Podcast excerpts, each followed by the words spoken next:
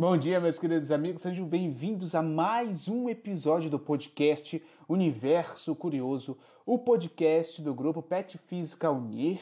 Se você não sabe o que significa Unir, significa Universidade Federal de Rondônia. E vamos começar com mais um episódio que tem como título As Constantes Universais e as Quatro Forças Fundamentais da Natureza. Então sente-se, acomode-se e obedes, roda a vinheta.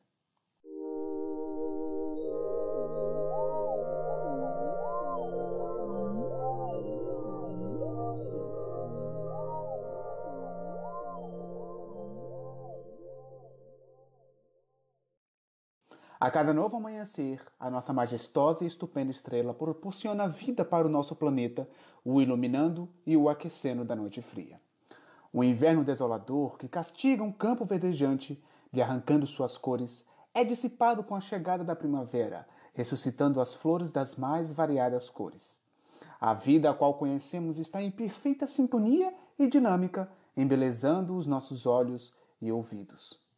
Cada sentimento sentido, o amor, a raiva, a ansiedade, o medo e a alegria são respostas à contemplação de uma estrutura de complexidade inexplicável. As estrelas, que permeiam a escuridão infinita do nosso universo, dão um motivo a mais para olharmos para o alto e nos alegrarmos em admirar as suas posições, permitindo, assim, a sua mente fluir, fantasiando constelações de estrelas que estão tão distantes de nós. Mas, ao pararmos para analisar de onde vieram essas belezas naturais e como elas se sustentam, nos encontramos de frente de um desafio. Os cientistas levaram séculos e até mesmo milênios para conseguir explicar o que sustém o universo. No episódio de hoje, você saberá o que são as constantes universais e quais são as forças que as sustentam. O universo é subjacente a quatro forças fundamentais da natureza, e é por meio dessas forças que a vida permeia o cosmos. São elas a força nuclear fraca, a força nuclear forte, a força eletromagnética e a força gravitacional. Viajaremos por cada uma dessas forças para entender os seus papéis fundamentais. Toda a matéria do universo é constituída por átomos, e esses átomos são constituídos por partículas.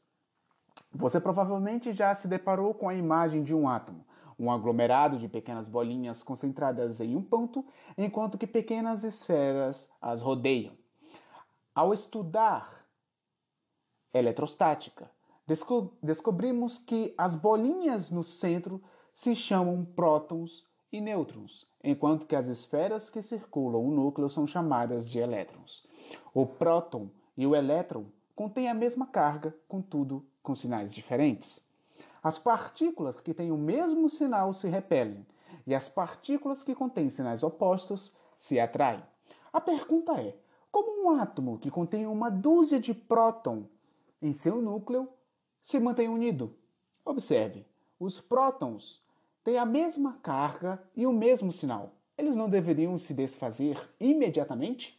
A força eletromagnética que atua no átomo pode ser forte, mas o núcleo se mantém estável graças à força nuclear forte. É ela que os mantém unidos, superando suas forças de repulsão. A, a força nuclear fraca é um pouco mais complexa de se explicar. Ela é responsável pela radiação beta. No núcleo do átomo ocorre um processo onde um nêutron se transforma espontaneamente em um próton, e nessa transição ele expele um elétron e um antineutrino. A força eletromagnética é a mais conhecida de todas e talvez a mais notável. A luz a qual conhecemos, que se desprende do Sol e viaja centenas de quilômetros para irradiar o nosso planeta, é um exemplo do efeito da força eletromagnética, além de atuar entre as partículas do átomo e age também no magnetismo. E por último, nós temos talvez a força mais conhecida, a gravidade.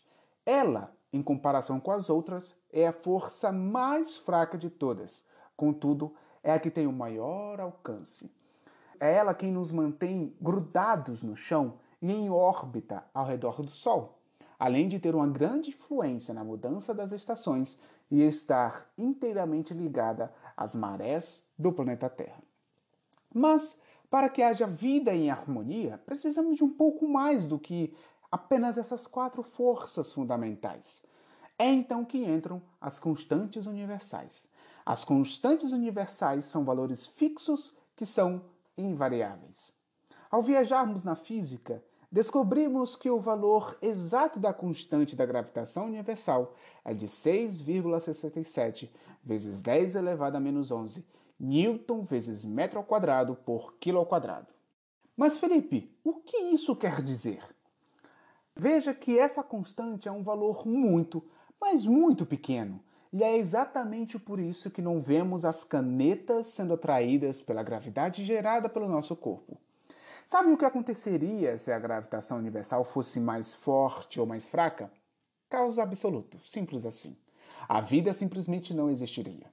Se a gravidade fosse mais forte, a radiação solar seria muito mais intensa, o que ocasionaria em um incêndio global. Todos seriam queimados pelas intensas rajadas de calor. Por outro lado, se a gravidade fosse mais fraca, a atmosfera deixaria de existir. Entenderam agora o que é uma constante universal? São unidades da física que não variam. Elas são finas, entre aspas, por assim dizer. A gravidade é apenas uma das constantes físicas.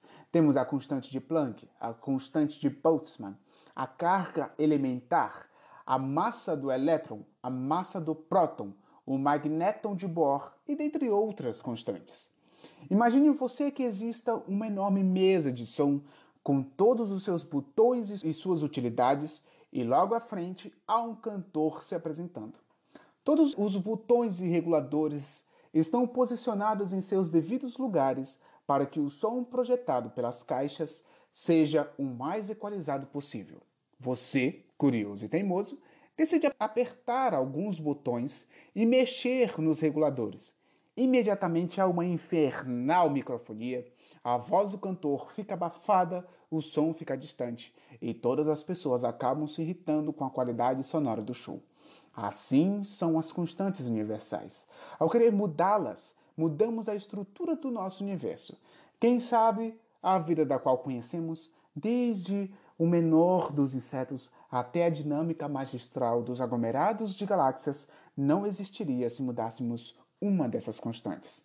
Ao analisarmos os efeitos dessas forças que essas leis têm em nossas vidas, simplesmente ficamos maravilhados. Como pode o amor, o ódio, a raiva, a felicidade absoluta, a amizade, a guerra, a dor ser sustentada por um conjunto de forças de constantes universais inanimadas? Estão ali apenas para nos proporcionar a vida.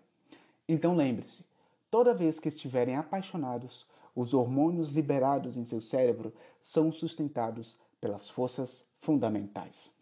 Esse foi o nosso episódio de hoje. Espero que vocês tenham curtido. Siga-nos nas redes sociais e até o próximo episódio.